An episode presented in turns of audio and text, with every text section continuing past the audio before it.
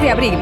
Primera gala Premios Pesca Río de la Vida a nivel nacional. Espacio Multiusos de La Vega. 200 pescadoras y pescadores del país nominados a los premios Mujer Pescadora, Carp Fishing, Depredadores, Mejores Montadores de Moscas y Streamers, Mejor Club de Pesca España, Salmónidos, Agua Dulce y Mar Costa. Premio a la mejor gestión fluvial de España, Premio Conservación y Medio Ambiente y muchos más para el evento de pesca más importante del año. Sábado 2 de abril, Espacio Multiusos de La Vega. Colabora Ayuntamiento de Arroyo de la Encomienda. Patrocina Rapala, VMC, Okuma, Sufix, Storm, Dynamic, Carp Spirit, Hostal Restaurante La Abuela, Miel de Braña y Radio 4G.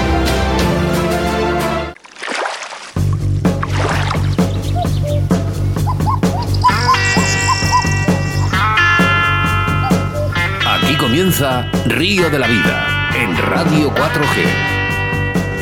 Tu programa de pesca con Óscar Arratia y Sebastián Cuestas.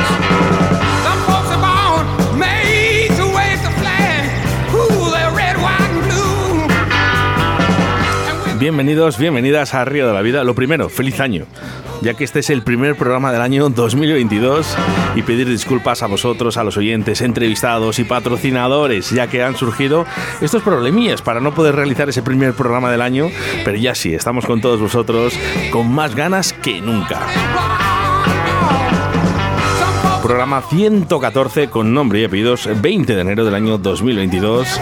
Mi nombre es Oscar Ratti y como no podía ser de otra manera, presentar al capitán de a bordo, mi compañero y amigo Sebastián Cuestas. Buenas tardes, Oscar. Buenas tardes a todos. Ya sabéis que el COVID es un enemigo público número uno y ese es el motivo por el cual Oscar y yo, yo y Oscar nos hemos ausentado. Pues bueno, ese final de año, este principio del año 2022. Por fin empezamos el año 2022, como he dicho, con ganas y sobre todo, Oscar, con más fuerzas que nunca. Y aunque el COVID no ha- nos haya lastrado en estos últimos dos programas, seguimos adelante con nuestra pesca, porque no hay otra cosa que más nos guste que el río de la vida, ¿no? Por supuesto. Y además tenemos novedades. Demasiadas, demasiadas novedades y está es todo que la gente loco con está- las nominaciones, con las invitaciones. Bueno, porque que ya habéis escuchado a nuestros compañeros, de, por ejemplo, a Radio Marca, ¿no? A Leonardo, a Intereconomía, a Marcos Ruiz. Bueno, pero las informaciones realmente, a Pescarmona también, eh, pero las informaciones las vamos a dar aquí en el programa de hoy. Pues sí, mira, haz una cosa, Oscar. Eh, pon los oídos, eh, acomódate, yo me voy a acomodar. Aquí Jesús, Minayo, que les tenemos igual. Aquí sentados, porque da comienzo un programa único. Un programa que lo tiene todo. Todo lo que nos gusta, la pesca. ¿Cómo se llama? Río de la Vida.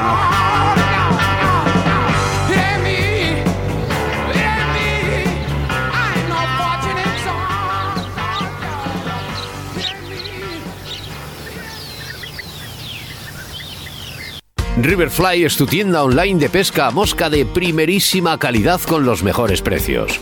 Productos exclusivos de la marca Riverfly como anzuelos, dubin, hilos de fluorocarbono y de montaje, tungsteno y el mejor CDC del mercado. Si necesitas material de primera calidad, no dudes en teclear riverfly.com o en su Facebook Ricardo Vergaz Lozoya y en Riverfly Pesca a Mosca.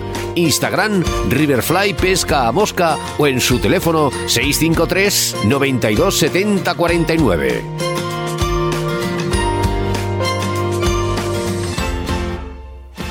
Síguenos a través de Facebook, Río de la Vida.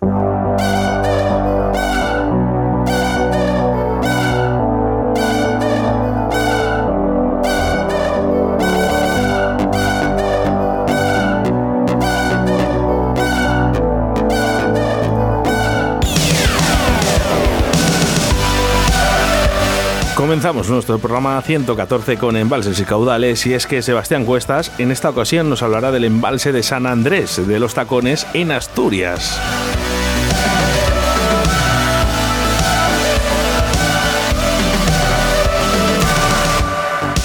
En el debate del hablamos sobre el circo del mundo de la pesca, críticas y pescadores pro. Y es que tras uno de los comentarios de nuestros oyentes, Santiago Jiménez Nieto, se nos ha ocurrido hacer la idea del debate con algunos de nuestros oyentes y además en directo. Eso sí, hoy empezamos haciendo el debate de con Sebastián Cuesta y un servidor.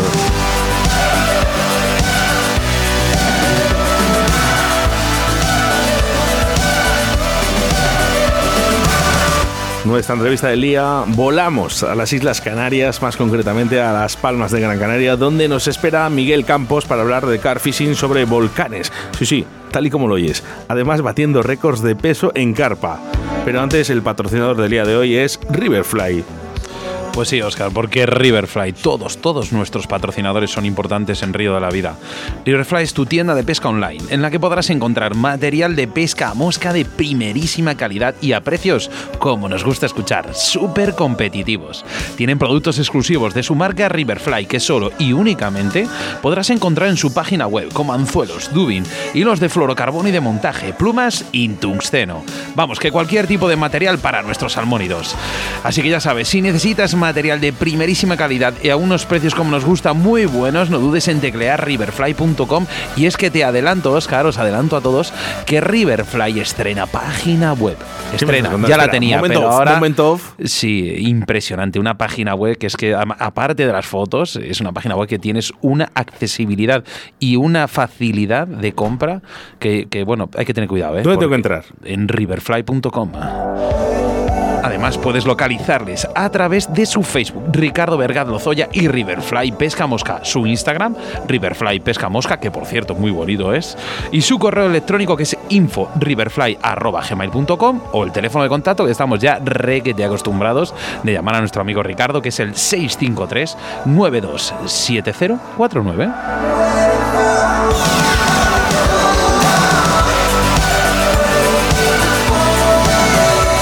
Nuestro segundo entrevistado nos iremos al Parlamento andaluz y es que Alfonso Rodríguez Cortés de AEC Ciprinus tuvieron esa reunión en defensa de la carpa y nos comentará los detalles de dicha reunión. Los colaboradores, como no, ¿eh? los habituales, Cañas Draga, Leralta, la Autovía del Pescador, Pesca Oli, JJ Fishing, Torno Roll, Moscas de León, Riverfly y ya os voy diciendo, hay nuevo patrocinador. Quiero recordarte que estamos en directo y puedes interactuar con nosotros a través del 681072297 ¿eh? y también nuestros mensajes a través de Facebook. Mira, por ejemplo, Hernando Eraso, siempre, ¿eh? Ramón Rodríguez Gregorio. Enhorabuena, porque ya sabemos que estás nominado. Diego Pinar, José Luis Morentín, Y una novedad, ahora a través de nuestro Facebook en directo, no sé si habéis visto una pequeña novedad que hemos incluido, que es que hay subtítulos perfecto. para la gente que sea que tenga esa discapacidad. Grande, Sebastián Cuestas.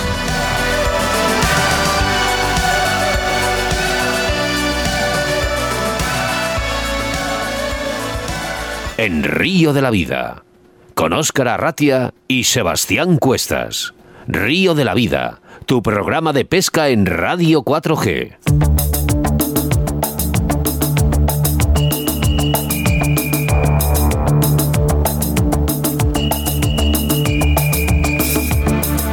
Y es que tras uno de los comentarios de nuestros oyentes, Santiago Jiménez Nieto, se nos ha ocurrido hacer la idea del debate con algunos de nuestros oyentes en directo, y más sobre su comentario en el que podíamos debatir horas y horas sobre el circo del mundo de la pesca, críticas y pescadores pro.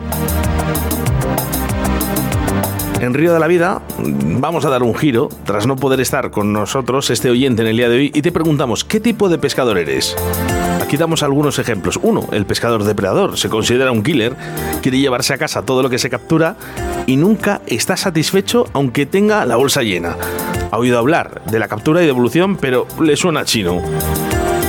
Dos, el pescador ecologista. Como contrapunto del depredador, quiere devolver todas las capturas que pesca y siempre llega con las manos vacías a casa, creando dudas de que realmente salió a pescar.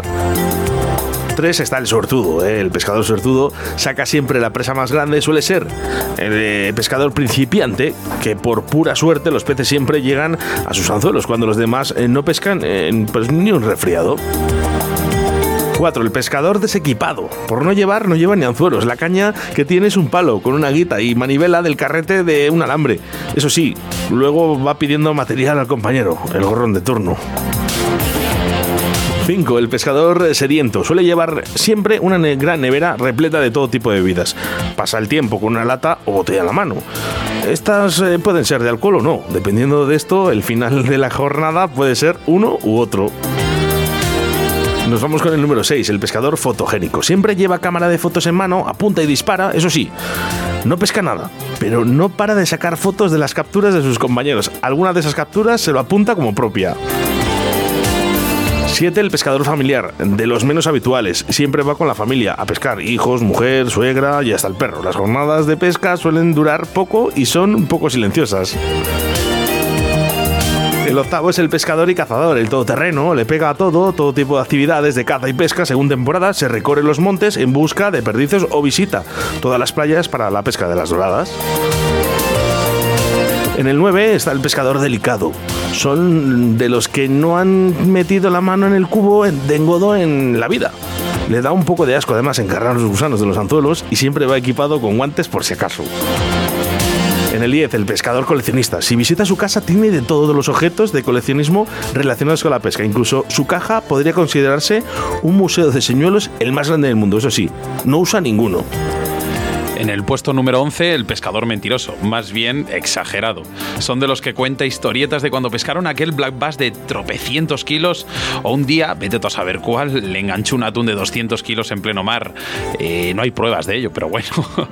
en el número 12, el pescador comprador. Como contrapunto al desequipado, no le falta un detalle y siempre va a la última en material y accesorios de pesca. Suelen ser los mejores amigos de los dependientes de las tiendas de pesca.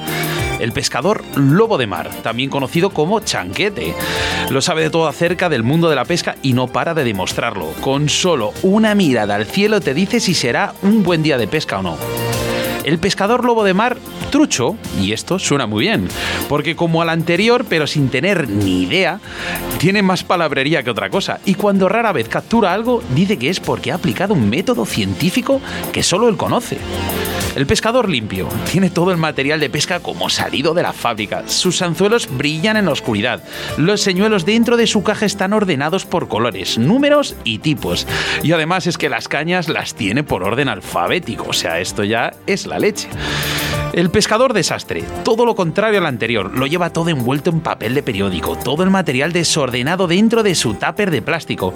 Solo él, y digo solo él, es capaz de encontrar lo que necesita en su caja desastre. Luego está el pescador fanático. Se le reconoce por llevar el equipo de pesca incluso hasta en su luna de miel. Siempre está hablando de cómo pescar, cuáles son los mejores sistemas y las últimas novedades. Vamos, todo un friki de la pesca. Pasamos al pescador exagerado. Este sí que es exagerado de verdad. Lleva anzuelos para pescar ballenas. Usa medio kilo de carnada en cada parejo. Alguna vez pesca algo, pero solo porque existen peces en el agua. Pasamos al pescador despistado. Este es el que me gusta. Suelen ser de los que cuando llega al puesto de pesca iba a echar mano del carrete o los señuelos se les ha olvidado en casa. Siempre olvida llegar, llevar carnada y termina dando mil vueltas de su casa a la playa. El pescador cuenta cuentos, tiene muy buena memoria, sobre todo lo que le ha pasado a él. Cuenta todas sus batallitas y siempre está recordando aquella vez, en 1900, vete tú a saber, cuando sacó ese gran pez que nadie recuerda. Y por último, el pescador científico.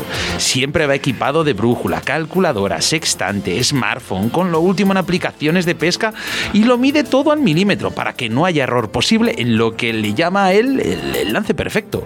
¿Quién eres tú? Oye, no estaría mal, Oscar, que en- hoy, en nuestro, en nuestro momento de, digamos, de chat, de, de Que mensajes, se la gente, pues- posiciones, pues eso, ¿no? Yo, sí. yo soy el 18, yo soy el 3, yo soy el 5. Bueno, pues oye, decidan ustedes. Pues mira, yo me posiciono entre el pescador familiar y el sediento. Del perro.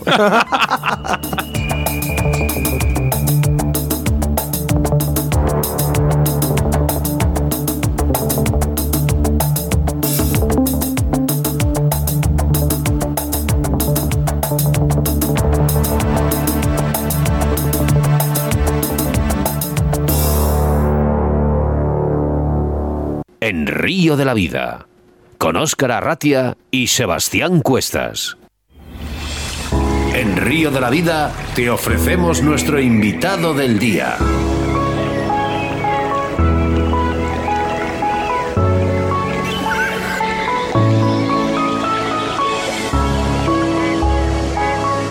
Hacia Las Palmas de Gran Canaria nos desplazamos para pescar carfishing con Miguel Campos. Buenas tardes y por cierto, allí es una hora menos y pedirte disculpas. ¿Qué menos? Buenas tardes, señores desde Gran Canarias. Nada, disculpas nada. Ya, ya estamos ya aquí al lío. Oye, ¿veis sol allí en, en Canarias ahora? Eh, aquí sol, claro. Aquí buena temperatura, manga corta. Aquí es que, porque claro, están las cosas como están, si no nos íbamos de fiesta. Es de noche completamente ya en Valladolid. Joder, no, no, aquí no, aquí queda un buen rato todavía de luz. Buenas tardes, al máximo. Miguel. ¿cómo estás? Genial, con ganas de hacer este programa, que debido Bueno. a todo lo que ha pasado, Buah, bueno, no hemos sido capaces de empezarlo. Qué locura. Oye, más ganas, tú tienes ganas, pero nosotros ya ni te cuento, ¿eh? Porque esto al Sí, sí, final es una, ha sido una batalla de, de- de no acabar. De no acabar. Pero bueno, oye, es, sabemos que Pues lo que pasa hoy en día y demás. Eh, Oscar, antes de empezar la entrevista, yo que tengo una pregunta, ¿eh? llevo con ella ya en la cabeza unos días, y es que oh, habéis pasado unos momentos de, de mucho miedo allí, por esa, por esa zona. Eh, realmente la pesca del la pesca no lo digo por el tema del, del car fishing por el tema de, de- allí en, en, en las islas eh, tenéis la, la, la carpa como como especie exótica mira, aquí la carpa la conocen la que ven en las peceras. Aquí la gente no sabe ni lo que es una carpa. Madre mía. Tú date cuenta, mira, yo tengo prácticamente todos los eh, las presas, aquí no se conocen como pantanos ni mucho menos, las tengo unos 45 minutos de mi casa. Con lo cual geográficamente estoy en un punto intermedio de todos los sitios. Pero la playa la tengo a tres minutos. Significa que me cuesta menos sacar las cañas y la playa y sacar un sargo que irme la montaña. Bajo ese concepto nadie va a la presa. No lo Pues, conocen. madre mía Eh, Eh, no es, es bueno. Es bueno. Claro. Y ahora. eh, Imagínate, imagínate qué paraíso para mí. Cuidadito, cuidadito, porque eh, ahí sí que te digo yo, Miguel, que esta es una de las entrevistas más esperadas de Río de la Vida. y- Y ya no solo porque, claro, se ha hecho esperar, ¿no? Con el último programa que tuvimos que anular, eh, en este primer Ya, programa ya, del año que también hemos tenido que cancelar. eh, También. Pero más que nada porque nos ha sorprendido mucho la pesca de estas grandes carpas en las islas, más concretamente además en las, en las palmas de Gran Canaria. Eh, ¿Sabes realmente cuándo se han podido introducir estas carpas? Esto yo he estado leyendo, empezaron en los eh, mediados de los 50. Eh, empezaron a hacer introducciones de un montón de, de, de- de pescado. Unos eh, incluso metieron hasta truchas que luego no, no, perfila- no funcionaron. Eh, pero desde los años 50 hasta los años 65 empezaron a introducir, con lo cual las carpas aquí, yo sacaba una carpa que yo le, o sea, le he abrazado porque yo he visto un dinosaurio, que es la primera vez en mi vida que he visto dinosaurios aquí. O sea, carpas muy, muy antiguas. estamos hablando de cuánta longevidad Pues perfectamente habrán carpas de 40 años, segurísimo. 40 años Segurísimo, segurísimo. Está este- Segurísimo, eh, si no este- más, ¿eh? más que en tamaño a lo mejor en estética no o también en tamaño Claro. Eh, no, no, a ver, el tamaño, yo no he pasado de los 17 kilos. Eh, he ido a nombrar aquí un inglés, que luego hablaremos de ellos, que han sacado aquí carpas que han visto, pero yo no, o sea, yo no las he visto, yo no las he sacado. Entonces, como no las he sacado, no te voy a decir que hay carpas grandes. Sí que he visto, porque hay más, bastante más presas, he visto animales muy grandes, muy grandes. Y esa fue mi gran sorpresa cuando yo estuve aquí y dije, ¿qué demonios es esto? ¿Cómo puede estar una empresa tan pequeñita madre mía una carpa tan grande. No lo entendía, ahora ya lo he acabado comprendiendo, ¿no? Pero al principio no lo entendía. Eh, eh, ¿Cuántos, para que entienda un poquito la gente, ¿no? Porque al final ahora, claro, yo creo que vamos a destapar un poquito mm, algo que mucha gente diría, por favor, que no lo, no lo cuenten, pero es que al Claro, final es sí. disfrute, ¿vale? Eh. ¿Cuántos lagos ahora mismo disponéis de, de poder pescar para, en carpas? Mira, según la ley ninguno porque están todos prohibidos. Tú te sacas la ¿Cómo que están licencia. Claro, aquí está prohibido pescar en todas las presas y pone el letrero de prohibido pescar. Prohibido barca, prohibido bañarse, prohibido todo. Pero más que nada es porque eh, las presas aquí eh, mm, están hechas de pura piedra volcánica y aquí si tú entras a bañarte, lo único que puedes salir es con un accidente. Entonces está prohibido todo. Tú luego tú te sacas tu licencia y puedes pescar. Y viene Seprona o quien venga y te, si te piden licencia tú estás vigente y puedes pescar. Pero en principio todas las presas están prohibidas. Yo he visto seis y seis con peces muy grandes aquí en Gran Canarias. Y me quedan tres todavía por mirar. Madre mía. eh, Miguel, eh, yo personalmente, cuando se activó esta entrevista, ¿vale? Te localizó Oscar, estuviste hablando con él. Sí. Mm, Yo cuando comentó car fishing en, las, en Canarias, en las Islas Canarias, eh, para mí fue eh, como decir, es como encontrar eh, vida en la luna. ¿Vale? a lo Eh, mejor, a lo sí. mejor la gente dirá, joder, qué exagerado eres, Sebas. No, no, exagerado nada. No, no, Estás a- hablando, a mí me pasa algo hablando de parecido, una y tierra cuento. de- de unas características eh, de que es de, de tierra volcánica. Claro. Yo cuando vine, la primera vez que vine aquí, vine hace como dos años aproximadamente, y di una vuelta por una presa. bueno, una presa, pero al azar, ¿eh? Miré, le pregunté a, a mi pareja, eh, ¿qué presa puedo ir? Y me dijo, Yure, pues ves a esta o ves la otra, me arrime y cuando me, me paré una curva, miro para abajo y vi una carpa tranquilamente navegando por la orilla que tendría por unos 12 kilos. A mí se me hicieron los ojos como en la Normal. película de la máscara, lo mismo. Dijo, o sea, Normal. es- no, no puedo, o sea, no puedo dar crédito a lo que estoy viendo. Y yo vine porque yo vine a Península primero aquí unos días, como dice mi mujer, y no me quedé. Pero el primer vine unos días a ver lo que había por aquí y tantas cosas vi la- la- las carpas tan grandes. No me hubiese imaginado que eso, esto existía aquí. ¿eh? Eh, realmente, o sea, tú has hablado con alguien allí en la, en la isla para que te diga, oye, pues mira, esto es, pues yo conozco a una persona ya con cierta edad que mira, que introdujeron estas carpas y tal. O sea, tú no tienes constancia, no tienes datos de cuándo empezó todo esto. Hay un par de blogs que hablan de, de los a partir de los años 50 que está datado que empezaron a introducirlo. Pero Vale, yo no pues consigo hablar bien. con nadie porque si te pones a pensar, el más preparado de, de toda la isla soy yo porque no he visto a nadie pescar con mis equipos. Así que Entonces, si ponemos en comparación, por ejemplo, la pesca de la península y la pesca de, eh, en este caso, de las islas, eh, el sistema o el, o el método es el mismo. Digamos, yo mismo voy a pescar a carfishing, podría utilizar mis métodos, el, digamos, en este caso, vamos a concretar más, en el alimento o el cebo. Mm, Si no vas con una sonda, yo creo que aquí es creo que prácticamente inviable. Sí, puedes probar. Yo veo gente que se arrima con la mujer, con los niños, tiene una caña. Yo creo que no saben ni lo que van a pescar, ven los patos, le echan pan, pero desconocen por completo el escenario bajo el agua. Entonces, si no haces una lectura con una sonda, es impescable. Olvídate. Esto es tirar y enrocar. Estamos hablando que abajo tienes roca volcánica. Sí. Mm, Mira, Todo pues- lo que toque lo Sí. pierdes. Hablas de roca volcánica. Hay una. Claro. Pues al final todos hablamos, mira, por ejemplo, igual que por ejemplo en el Valle de aquí de León, que corre la leyenda de que, que bueno, que ese, ese tipo de, de, digamos, de pequeño efecto de, pues que hay, como lo decía Minero. Oscar, para, para el tema de la pluma de gallo, que hay un... El efecto minero. el efecto minero de los minerales y demás que favorecían pues ese, ese brillo, ese tipo de pluma. Allí la piedra volcánica favorece a lo mejor el crecimiento o el tipo de carpa. ¿Tú crees que tiene algo que ver? Seguramente, ¿no? Sí, vamos, 100% asegurado. Mira, yo he estado viendo presas bajar, pues las sigo continuamente, y he visto una cantidad de, de- bosque sumergido abajo con una calidad de- de- de nutrientes espectacular.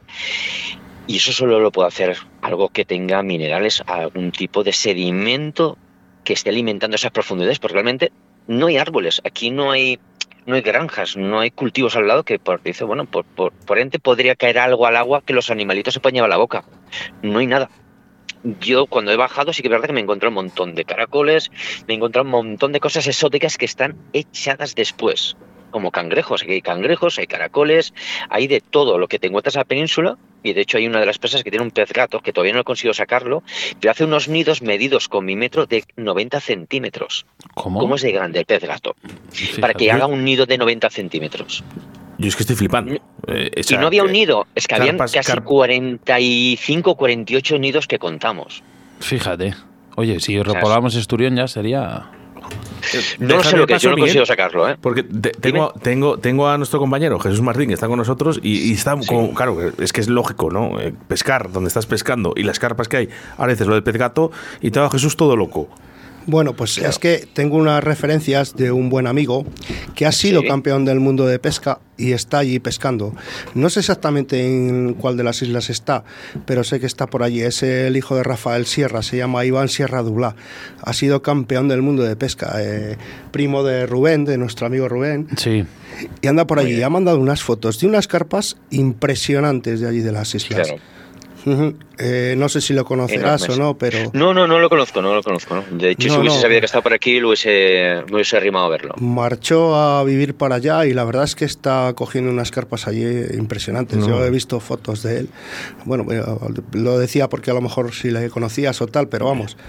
¿Nunca has, nunca, te has, ¿Nunca has sentido la curiosidad, Miguel, de hablar con un, en este caso, con un científico o un- una persona que esté experimentada en ello a la hora de saber que, cuáles son las condiciones o, o, digamos, las características características que, que- que- que puede ofrecer en el caso positivo el- la piedra volcánica, porque por ejemplo, mi- mismamente, Yo- el yo plátano, ¿eh? el plátano aquí en, España no se cultiva, en España, perdón, en la, península, en la península, pero sin embargo Claro. allí es, vamos, eh, me explico, eh, se aprovechan de ello lógicamente porque porque es su tierra, es su manera de... Claro, de- claro, claro, claro. Pero allí, por ejemplo, la- nutrientes la- aquí. a lo mejor podríamos experimentar un poco de, de esta piedra volcánica o de estos efectos positivos para la hora de cuando te queramos crear en la península eh, eh, pues esos lagos eh, que empiezan al principio un poco artificiales y luego se crean un digamos un abanico de, de- pues eso de lago de un poco de fauna pues pues intentar estudiar un poco esto que a lo mejor es bueno Sí, sí, a mí me ha quedado un montón de dudas el, decir que, o sea, realmente saber el, motivo, ¿no? Porque también una de las cosas también que me he dado cuenta es el clima. La diferencia del clima es brutal. Tú date cuenta que aquí la media de estos veintipocos grados que tenemos de media, cuando sube, yo subo a una de las presas que está a mil metros de altura, eh, algún día me ha bajado 6 grados de temperatura, pero eso es algo, vamos, extraordinario. Pero lo normal es que estés entre 16, 25 grados al día en pleno invierno y yo estoy pescando manga corta. Por la noche te tapas un poco. Pero están totalmente viviendo durante todo el año con una climatología más o menos estable. Y no tienen ese invierno duro donde dejan de comer. Aquí eso no existe. Aquí comen cualquier día del año. oye tienes un hijo que se llama Iker ¿no? Sí, aquí lo, lo tengo. Bueno, pues nos ha comentado por aquí, por el Facebook, que pone que Miguel Campos es de los ejemplos de pescador que hemos puesto antes, es el pescador desordenado. Sí, sí, sí. Aquí lo tengo. Aquí lo tengo. Cuando lo habéis dicho, dices, eres tú, papá. Eres tú. Va, va a crear polémicas. Creo que vamos a volver a repetir ese debate para que la gente lo entienda o lo publicamos en diferido, ¿no? Para que la Sí, gente lo entienda sí, sí, y a ver qué tipo de pescador. Ha estado muy curioso y muy interesante, Bueno, la dice verdad. por aquí falta el pescador parchí. O sea, que Bueno, uno y se come bueno, o sea, cada come- uno- ¿cómo es eso, no? No lo sé, pero bueno, que come También, una y eh, no, eh, pesca una 20. y cuenta 20. Eso. igual. Miguel, al igual que eh, estamos acostumbrados en la península, el cebado es primordial para este tipo de pesca. ¿Qué importancia le da Miguel a la hora de pescar en la Palma de Gran Canaria? Pues mira, yo te diría que aquí yo he hecho cebados y no me ha funcionado. Sí, he visto mucha actividad, mucho pescado, pero en el anzuelo ni una. O sea, ni una me refiero porque, a ver, aquí hacer 12 horas y no llevarte 5 carpas, muy mal tienes que ser, muy malo, ¿vale? Pero nosotros hemos hecho sesiones de 24 carpas en 12 horas. Con hacer los cebados encima del anzuelo, las carpas se vuelven locas. Eso pasaba, en la, postura. eso, eso pasaba en la península. Tú que eres de Valencia, aunque vives allí ahora, eh, esto pasaba hace muchísimos años. Y ahora eh, también hago eco, ¿no? Bueno, al no hacía falta hacer cebado antaño. Claro, Claro. hago eco al comentario de Ramón Rodríguez Gregorio. Nos dice: Tenéis suerte de que no tenéis eh, cormoranes o orcos de dos patas. Bueno, Bueno, bueno, escúchame, aquí, aquí tenemos unos patos de 20 kilos que se comen, vamos, eh, tienes que ir con cuidado con, el, con la semilla que llevas porque te lo destapan todo. O sea, pero unos patos, el pato canario, que es el pato mudo, ¿vale? Que eso come y caga, come y caga y está así todo el día. O sea, pues, se- se pone tengo amigos así. tengo, tengo, bueno. tengo amigos así. Eh, bueno. Miguel, eh, ¿más cebado, más pesca? No. Rotundamente no.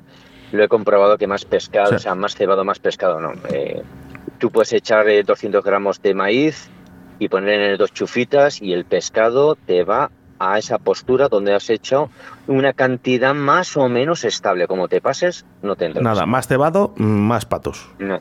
Eh, Sí, eh, algo así parecido, aunque estos patos no se sumergen porque están gordos como bellotas, ¿vale? Pero que sí, sí, lo hemos probado y el tema no nos ha funcionado, al revés. Oye, rompiendo un poco la seriedad, eh, Miguel, eh, pues ya, bueno, ya hemos empezado un poco con la coña aquí con Oscar. Eh, No, el- el- no, de coña no, es verdad. cuanto más come, más caga. Al final, el, el- el cagado del pato sirve de cebo. Eh, entiendo yo que sí, porque las carpas no tienen otra cosa que comer. Yo muchas veces me he preguntado, cuando he visto, coño, no hay insectos, es que no hay moscas, no hay mosquitos.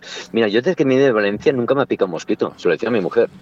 O sea, si tú vas a Valencia y te comen, vamos, te comen hasta la yugular, yo aquí no he visto un mosquito, vale. Pensando que la poca cantidad de insectos que hay, y yo pensaba, ¿qué comen cuando van por la superficie? Porque yo veo las carpas ir por la superficie y conozco a algún chico, aquí hay gente que pesca agua dulce, algún más, ya en la carpa en superficie, pero ¿qué es lo que come? Si yo no veo nada del agua. Fíjate. Oye, lo que sigue, eh, eh, bueno, pues, al final hablamos de, eh, de unas carpas que en tamaño no crecen mucho. A ver, sí que es verdad que has hablado de unos tamaños muy grandes, ¿vale? Pero por longevidad. Pero bueno, al final hemos de decir que pues, eh, estas carpas son más potentes ah, en comparación a los pesos de la península. ¿Tienen ver, más yo- chicha o no? Eh, mm, aquí yo guardo un poquito de relación y mismo que la península. Hay carpas que pesan 12 kilos que son misiles, ¿vale? Y como el escenario es tan abrupto por debajo del agua, eh, como las fuerces un poco, las pierdes todas. Tienes que trabajarlas con mucho mimo. Yo tengo pez- eh, picadas de pez grande que sabes que, es, que tiene cuerpo, que la forma de tirar que no te cabecea la caña, que te la hunde directamente, te está sacando línea progresivamente y esas carpas se desclavan todas, posiblemente porque son vírgenes y tienen una fuerza bruta de tirar descomunal, pero se van tan abajo a buscar la roca que al final partes todas las líneas. Es complicado, ¿eh? Es un escenario complicado. Lo que sí que allí, hablando de escenarios, tenéis un escenario muy dulce. Muy dulce significa que eh, en España el hacer una noche de car fishing significa o pillas verano o te jodes de frío. Allí, Ah, me, allí me supongo que bueno, pues el tema de la climatología ayudará mucho, pero ¿se puede pescar de noche? Mm, mira, como todo esto es para, eh, son paisajes eh, que están todos protegidos, realmente tú no puedes hacer noche en ningún sitio. En ningún sitio. Pero es que aquí, ¿cómo te diría? Tú no verás ninguna presa sucia, ni un bote de Coca-Cola, mm, pocas colillas, te diría yo. Pero es que el poco pescador, yo he, yo he ido a pescar y he visto las cañas del señor que se las ha dejado puestas en la orilla y vuelve al día siguiente. Con eso te digo mucho. Y Vamos, no lo he visto hay, una hay vez. mucho respeto ahí. Son muchas veces, sí. Mucho respeto al medio ambiente. Pero aquí no suele venir nadie a- a... Porque es que nadie va a pescar por la noche. El único que va a pescar por la noche es el valenciano. Que soy yo. y cuando mi mujer me deja, que me está escuchando el programa. Bueno, tu, tu hijo va contigo, ¿no? No, no todas las veces, pero sí, sí. Y mi mujer también. Mi mujer se aficionó a esto. La primera vez que le, le llevé para poder pescar una carpa se volvió loca. Mi pescadora número uno y mi pescador número uno también, mi hijo, claro, evidentemente. Él ya viene de pescar la península. Hombre, Imagínate. Lo que sí que está claro es que Las Palmas de Gran Canaria, y después de, de esta entrevista, ya no es un futuro para el carfishing, sino es un presente para esta modalidad de pesca en España. Claro. Estoy completamente convencido. Exacto. exacto. Yo Es creo algo que es hemos abierto, hemos abierto el abanico, oye, Miguel. Yo creo que muchos pescadores de carfishing de España están diciendo, yo quiero ir a pescar allí. Claro. El problema que tienen es encontrar el material para poder pescar. Aquí no hay material de carfishing, aquí no hay bullies. Eso no existe. Yo no puedo comprarme nada de carfishing aquí. Nada. Ni puedo, ni tengo acceso a comprarme boilies. Si me compro boilies, para que me los traigan, me los pagan en, la- en aduana. Aparte que pago una barbaridad de dinero para que me los traigan. Y luego si pasa aduana. Pero si tengo que comprar algo, me toca comprar otra vez de Decathlon. No me queda otra. Y quien quiere venir a pescar, no hay sitio donde se pueda alquilar los equipos aquí. Está un inglés que los alquila. Eh, hay una pregunta aquí en el Facebook que nos cuenta David Saelices. Dice, ¿con esas temperaturas, a diferencia de la península, frezan más o menos en la misma época que en la península? En octubre. Qué bonita Yo pregunta. les he visto, les he visto fresar. en Madre mía, qué cambio, qué cambio más drástico. Totalmente. Sí, sí, ¿Quién, es- totalmente. quién ha sido? Yo no puedo leer Eh, mensajes hoy, ¿eh? David Saelices Laiz. Oye, buenísima pregunta, David.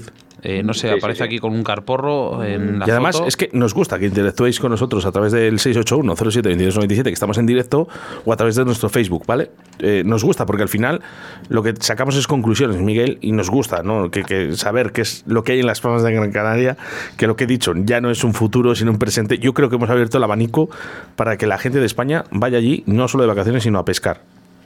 Sí, genial, claro. Imagínate, si es que aquí hay un montón de escenarios. Y virgen todo, lo más importante.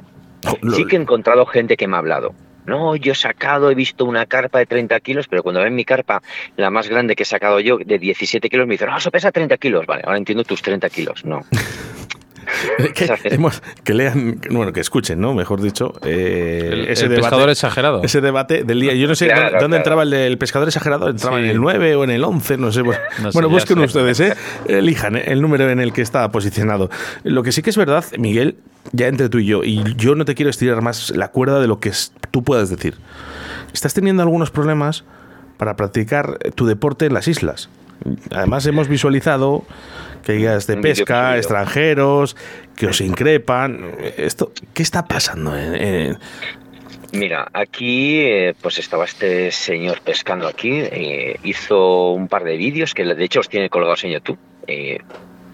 Horribles porque tiene el pescado en el suelo, eh, hay mucho pescado que han sacado que está lastimado, hecho polvo porque no, no llevan los medios que tienen que llevar.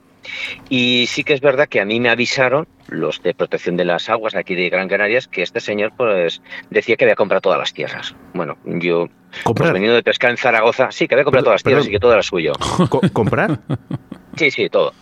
¿Cómo? Yo como vengo de Zaragoza y estoy harto ya de líos allí, como todo el mundo, pues ya estás un poco curtido. Y la primera vez que estaba, yo estaba pescando con mi mujer y mi hijo, el pequeñito, y vino allí el tal David, eh, pues sin quepar, ¿no? No, no, que claro, bajó allí, yo estaba con mi con mi barca, con mi sonda de 1800 euros, lo digo por esto porque yo llevo unos equipos, eh, con perdón, de mierda, y claro, me- los que habían ido pescando ingleses vieron mis equipos, vieron los suyos, se quejaron y vino el otro ahí a, a molestar diciendo que aquello, no, yo no podía estar pescando allí. Pues bueno, yo tuve que llamar a la policía, a la Guardia Civil, la Guardia Civil no pudo presen- presenciarse porque no, ellos no pueden ir allí. Lo lleva la Policía Nacional. La Policía, la Policía Nacional es que va con zapatos de calle, no pueden llevar el, seguimiento de una presa. Y así me lo dijeron. Eso fue la primera vez. Y la segunda sí que bajó el que supuestamente es el dueño de esa, de esa empresa eh, a decirme que, que todo ya. Yo estaba de camping y que todo era suyo. ¿Qué ocurre? Pues bueno, pues al final se me hincharon las narices y lo, mal. O sea, lo, ¿cómo te diría? Que no, coño, que no me vais. Ya está. Que ellos quieren que no haya nadie pescando porque esa modalidad no la conoce nadie allí y ellos quieren traerse sus ingleses. ¿Qué ocurre? Pues lo que yo publiqué, traen a la gente engañada diciendo que todo eso es suyo, es mentira. Yo fui a Cabildo, fui a Seprona, estuve en la Guardia Civil, lo miré en todos los sitios evidentemente las aguas son públicas. El señor que tiene comprado es una tierra muy arriba y ellos han puesto vallas, como no hay ningún tipo de control, y ¿qué hacen? Increpan a los pescadores y los tiran. Los pocos que van los tiran de allí de las orillas, con tal de quedarse todo el escenario. Hasta que toparon conmigo, claro. ¿Cómo acabó todo? Eh, en stand-by. Yo publiqué, yo le, dije, yo le dije que lo iba a publicar todo. Además, aquello lo tienen como un vertedero lleno de porquería, todo. No hay ningún tipo de control. Joder. No ha habido más noticias desde entonces. que su economía, porque lógicamente esto es por, por dinero, lógicamente, ¿no? Claro. Algo de dinero les está dando, ¿eh? Eh, y- Sí, sí, claro, claro. No, pero esto te- realmente tienes que presentar unos papeles y realmente eso es suyo. Sí. Y mira, con unas escrituras ver, y unas. Eso- no existe. cosa, ¿no? Eh, vamos a ver, Eso no que, que están comprando un terreno que no, no puedes comprar aguas. Claro no y menos en Canarias. A ver, Mira, a mí en- me han ni en sus España, clientes. Ni en. España, ni en la península, ni en las islas existen las aguas privadas. Nada, nada, no Solo eso. en cercaos. ¿Me explico? Solo en cercaos. Y cercaos Claro. de no más X de metros cúbicos. Exacto. O sea- Pues aquí esto no. A mí me han escrito sus clientes para preguntarme, porque se asombraron. Eh, gracias aquí a Borja, un amigo que tengo, que él vive aquí, que ahora, ahora vive también en la península, él hizo la traducción en inglés. Pero a mí me ha escrito un montón de gente preguntándome que qué hostias estaba pasando ahí. Que ellos pensaban que todo era su suyo. Claro, y dije, no, no, no, esto es de aguas del Estado. Es que de hecho no hacen ni las licencias legales. La- o sea, aquí nadie te pide licencia. Pero Miguel. Miguel, si, si por ejemplo ellos te dicen eso y, y tú cuelas, tú te vas a tu casa. Te vas. Porque no quieres tener problemas y aquí problema solucionado. Esto suele pasar en España en el 80% de los casos. La gente al final bueno, no quiere tener problemas y dice, bueno, yo me voy. ¿Vale? Ha pillado con una persona que mm, tú eres un tío inteligente, sabes las leyes, sabes tus derechos, tus normas, y dices, oye, perdón, no, yo, yo puedo pescar aquí. Claro. Lo que pasa que Exacto. al final ellos eh, están intentando hacer un mercado ¿no? de todo esto. Claro, están intentando ganar y dinero. es su negocio. Claro. Y esto es su negocio, que trajeron aquí una marca, hicieron un vídeo publicitario, estaba muy bien, y en el que ha estado viviendo, oye, que no importa, o sea, tú quieres hacer de guía, quieres pescar, haz lo que quieras, pero tú no increpes a nadie, oye, esto es todo esto es mío. Claro, porque los que venimos de la península, que ya estamos hartos de estas tonterías, pues dices, mira, mm, te vas a tomar el pelo a quien te vaya a decir yo. Y poco más eso quedó ahí. Y cuando vuelvo a pescar, porque ahora llevo un mes, cosas así que no, me ha dado- no he tenido tiempo de poder ir, volverá a pasar lo mismo, porque yo no me voy a quitar el escenario, me da igual donde vaya, donde vayan ellos. Esto no es de ellos, punto. Se ha publicado y se ha denunciado públicamente. Evidentemente, pues eh, los clientes son los que más se han alarmado, los clientes que me han escrito. Sí. Decir, oye, porque no tenemos más remedio, porque ellos, evidente, como tú decías antes, se dado cuenta que esto es un paraíso y se vienen de Inglaterra, se vienen de un montón de sitios, de un montón de países a pasar aquí ocho o nueve días pescando y les alquilan los equipos. Eh, Vamos, yo, te dice- digo, yo dice- tengo la posibilidad de alquilar los equipos y yo me hago el negocio, tonto no soy. Dice Ramón Coño. Rodríguez Gregorio, que está muy.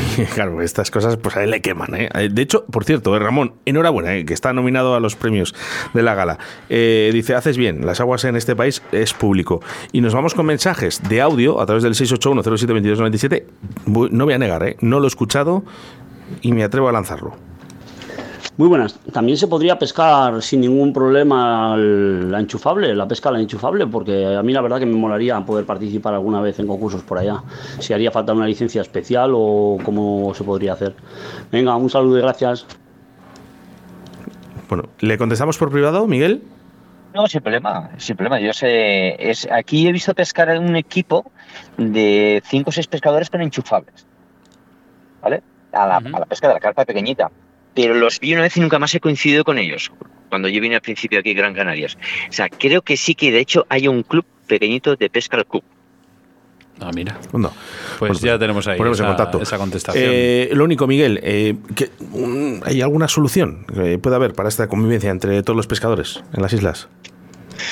A ver, el problema está que es que aquí prima la pesca en el mar, entonces no hay leyes que protejan el agua dulce porque es que a quien preguntes no saben. O sea, si tú quieres decir, oye, ¿a quién mm, o dónde tengo que denunciar? Sí, hay unos mecanismos, en- como en todos los sitios, para poder denunciar, pero es que no se va a hacer nada. Como el, Bueno, como- como, como el resto de España. Que claro, es que. Sí, es que- pero es que aquí más todavía. O sea, aquí tú hablas de una carpa y te dicen, perdona, ¿una qué?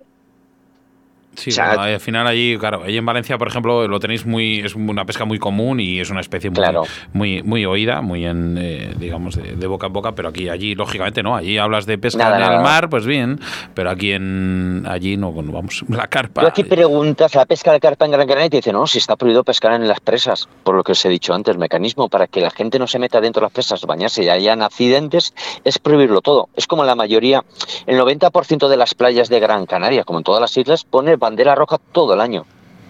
Fíjate. Porque, coño, aquí hay olas de 4 o 6 metros. Los días normales son de 2 metros a 3. ¿Tú te vas a bañar? Pues no. Entonces te pongo la, la bandera prohibida, si tú entras ya es Claro. problema tuyo.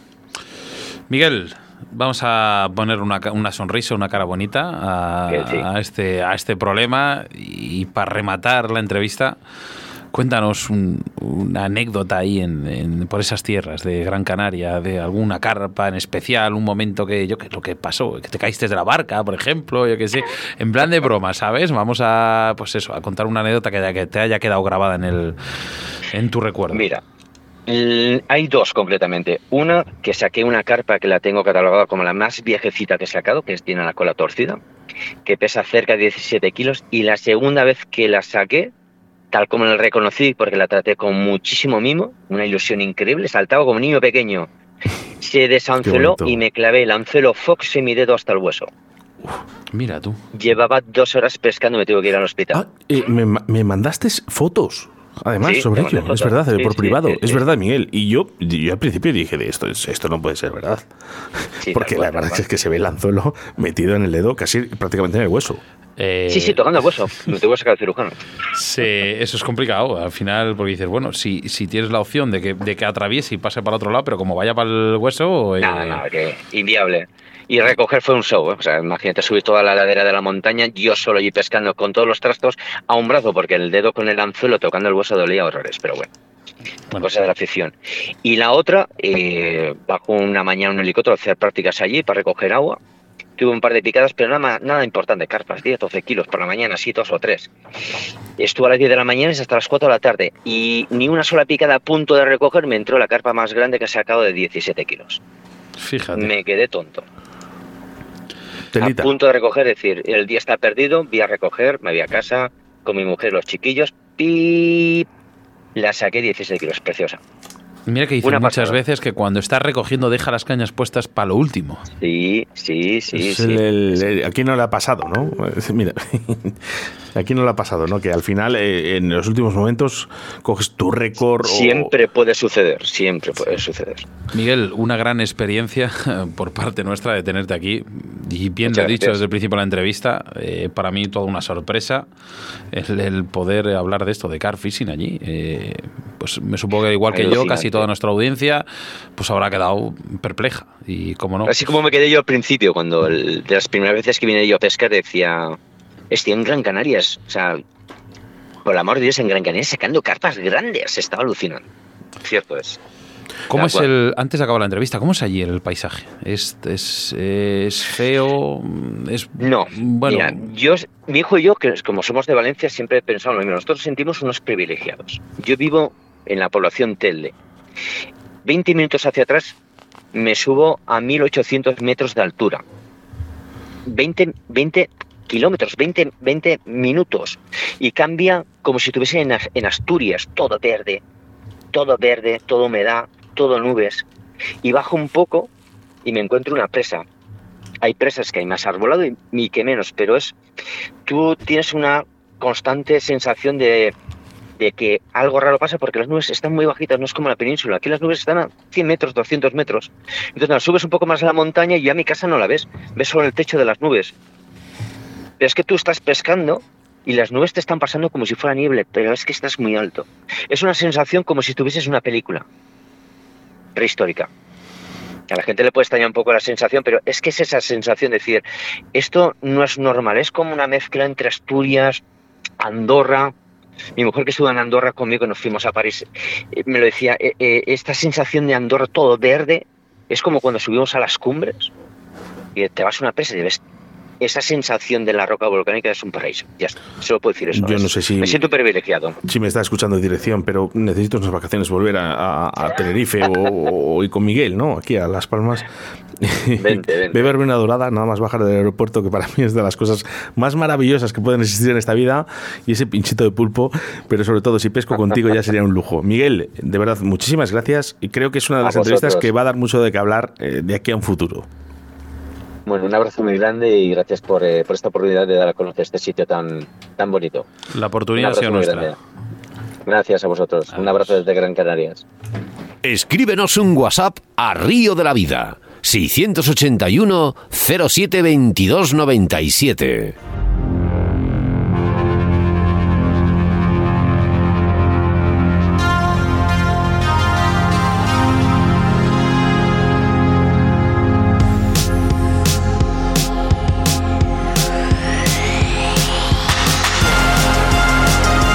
681072297 y mensajes también que nos llegan a través de nuestro Facebook, a través de WhatsApp. Eh, No sé, muchos mensajes, Sebastián, adelante. Bueno, muchos mensajes y, y- y- y sonrisas bozada, porque la verdad es que, bueno, pues la gente escuchar mensajes como este, qué ganas de volver a escucharos después de 42 días, se os echaba de menos, pues a nosotros. ¿Qué, cuare- ¿Cómo que han calculado 42 días? Pensaba que era solo un mes. Eh, pues, pues bueno, pues Oye, de aquí verdad, tenemos, aquí que tenemos no, el no hemos pedido contador. otra cosa. Muchísimas gracias. No lo he calculado y fíjate que yo soy de números. Mira, nuestro compañero aquí de Ondas, Leonardo de la Fuente, decía, os falta el pescador parchís, como hemos dicho antes, el que coge una y cuenta 20. Bueno, pues de estos yo creo que hay muchos, pero al final, bueno, la pesca lo que es, es, el pasar el buen rato y cómo no, ¿quién no ha exagerado algún día su captura o sus números de captura?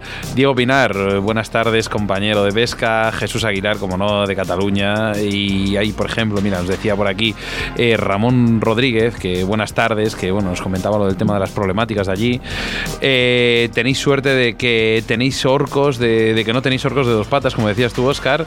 Y por ejemplo, os decía, eh, hay una cosa que, bueno, pues a mí me gustó mucho el, tema de que, bueno, que hablaban del comportamiento de las carpas, ¿vale? Que cambia mucho. Lógicamente, las temperaturas afectan a, a todos estos peces. Sergio Bello Barco decía, buenas tardes, Minayo, Oscar Sebas y compañía. Y, por ejemplo, está José Antonio Iglesias, Valencia, Marcos Otero, Jesús Arroyo, Héctor Salazar Cabezas, Francisco Sánchez Martín, Jesús Aligar- eh, Aguilar, buen programa. Francisco Sánchez Martín, recuerdos del Valle de Arán. Eh, eh, también está Rocío Santos, César, García San- Andrés y José Antonio Iglesias. Dice, muy interesante el programa. Y vamos con mensajes de audio a través del 681 07 22 97. Un saludo desde Barcelona. Pues un saludo para Barcelona. Oye, por cierto, Sebas, nos llegó durante esta semana, no sé qué día exactamente, ¿vale? Un mensaje, le estoy buscando ahora mismo. Sí. Y bueno, nos envía una foto y dice otro ejemplo de furtivismo en Ujibarri. Ujibarri. Mira, por aquí tenemos un mensaje de los Pezcas. ¿Sabes quiénes son, no? Joder, Desde Sevilla. Dice, ole la pesca y ole río de la vida. Digo, pues, ole, ole, ole, pero vamos, al final nos tenéis que aquí. Algún día tenemos que ir a ver esta gente, ¿no? Esta gente tiene una marcha de la Sí, sí, nosotros estamos ahí dispuestos a todo. Oye, eh, intentaremos hacer algo como Ujibarri, ¿vale?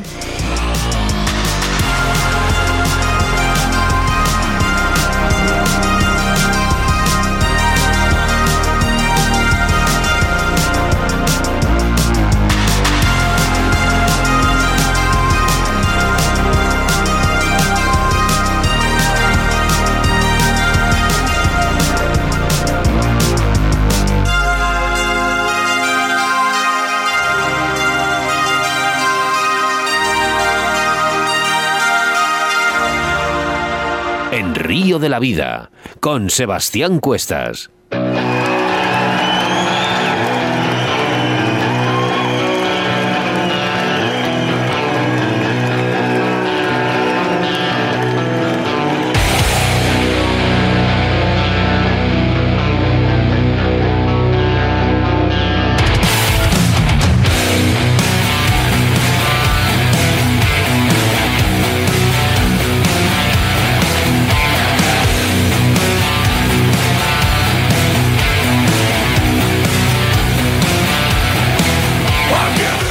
Yo no sé ya si pasar a mi sección o ponerme a cantar, porque esta canción levanta un muerto. Oye, el otro día, eh, nuestro compañero Carlos del Toya, en, en esta sección, yo tengo un programa por las mañanas Sí, también, sí, sí. y Carlos del Toya eh, puso una canción de, de este grupo. Sí, estos en los Death Punch, si no me equivoco. Efectivamente. Bueno, pues es que, Oscar, esta sección habla de qué? De lo que vamos a hacer el próximo programa. Y es que el jueves 27 tenemos algo especial. Tenemos A ver, un contacto. vo- voces en off, voces en off. tenemos un contacto, bueno, al final todo el mundo conoce, se mete en YouTube y conoce pues esto, guías de pesca, hay una chica muy famosa, se llama Jensen y demás, y también hay un pescador y guía, en este caso se llama eh, Pablo Saraco, ¿vale?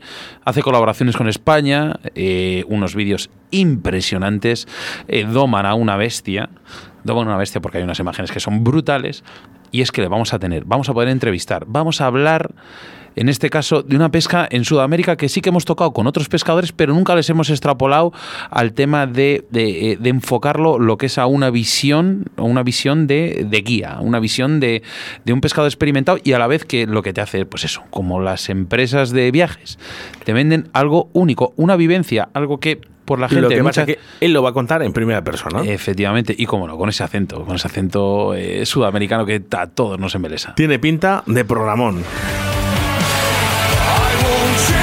Eso sí, ¿eh? Lo primero, en el día de hoy vamos a hablar de nuestro patrocinador, que en este caso es Riverfly. Pues sí, porque seri- ¿qué sería de nosotros y nuestros patrocinadores? Si es que Riverfly es tu tienda de pesca online, en el que podrás encontrar material para la pesca mosca de primerísima calidad y a precios súper asequibles. Tienen productos exclusivos de su marca Riverfly, que solo y únicamente podrás encontrar en su página web, como anzuelos, dubin, hilos de fluorocarbono, de montaje, plumas, tungsteno. Vamos, que si quieres, hasta te, Oscar, te, te compro una caña para mañana si quieres. Venga, hecho. Yo no digo que no hay nada, ¿eh? Así que ya sabes, si quieres tu mejor material de pesca, teclea riverfly.com. Oye, Francisco Sánchez Martín, ¿eh? dice, el que venga al Valle de Arán será bienvenido y además le enseño buenos sitios. Hablamos ahora, ¿eh?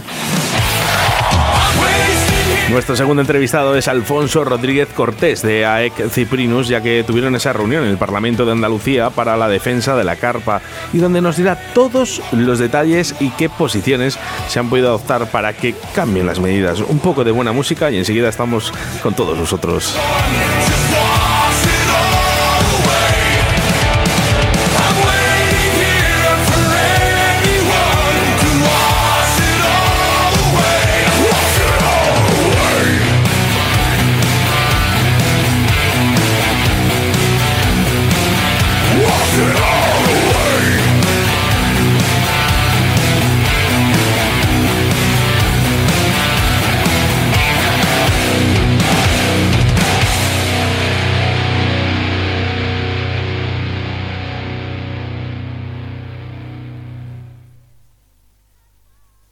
Síguenos a través de Facebook, Río de la Vida. En Río de la Vida te ofrecemos nuestro invitado del día.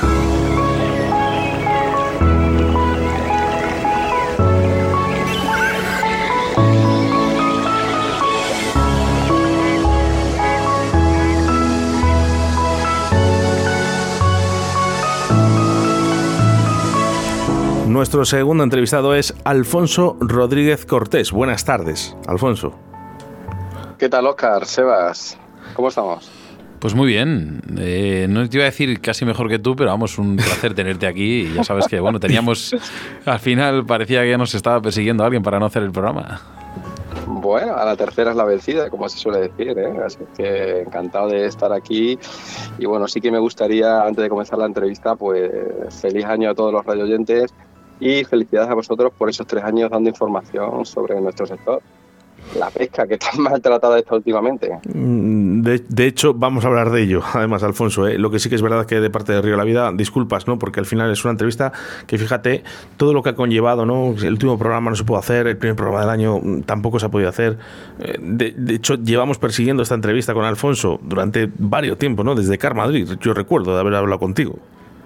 Sí, bueno, eh, la verdad que bueno, es lo, importante es realizarla. Al final, eh, esta asociación lo que necesitamos son programas como el vuestro para tratar de llegar a la gente y saber que es necesario que exista una asociación que defienda los intereses de los pescadores deportivos, así como de los carpistas. Alfonso, AEC Cyprinius Carpio, ¿qué es exactamente? Bueno, pues mira, eh, antes de nada, mira, yo soy Alfonso Javier Rodríguez Cortés, soy el técnico y representante de esta asociación. Y por situar un poco hasta a la gente, ¿no? que me parece importante decir lo que hemos- de dónde venimos, qué hemos hecho y en qué estamos trabajando. ¿vale? Eh, todo viene a raíz de la, lo que consideramos la injusta sentencia de especies exóticas invasoras, pues surge la plataforma en defensa de la carpa y esto surgió como una, una iniciativa de un grupo de pescadores practicantes del car fishing, eh, como el compañero que ha hablado anteriormente. Nos unimos de forma altruista para tratar de, de luchar contra lo que consideramos una fatídica sentencia y desde nuestro punto de vista una nefasta interpretación de dicha sentencia. Y lo que tratamos desde el minuto uno fue de buscar soluciones para la mala catalogación de la carpa como especie exótica invasora. Eh, esta asociación, pues, o sea, estamos hablando de los inicios, ¿no? A raíz de la plataforma, pues surge la asociación y nació con el objetivo de convertirse en una entidad que aglutinase a todos los carpistas, siendo nuestro objetivo prioritario pues el, volver a que la carpa sea considerada especie autóctona o en su defecto, como se haciendo en el resto de Europa, especie alóctona naturalizada con, con histórica.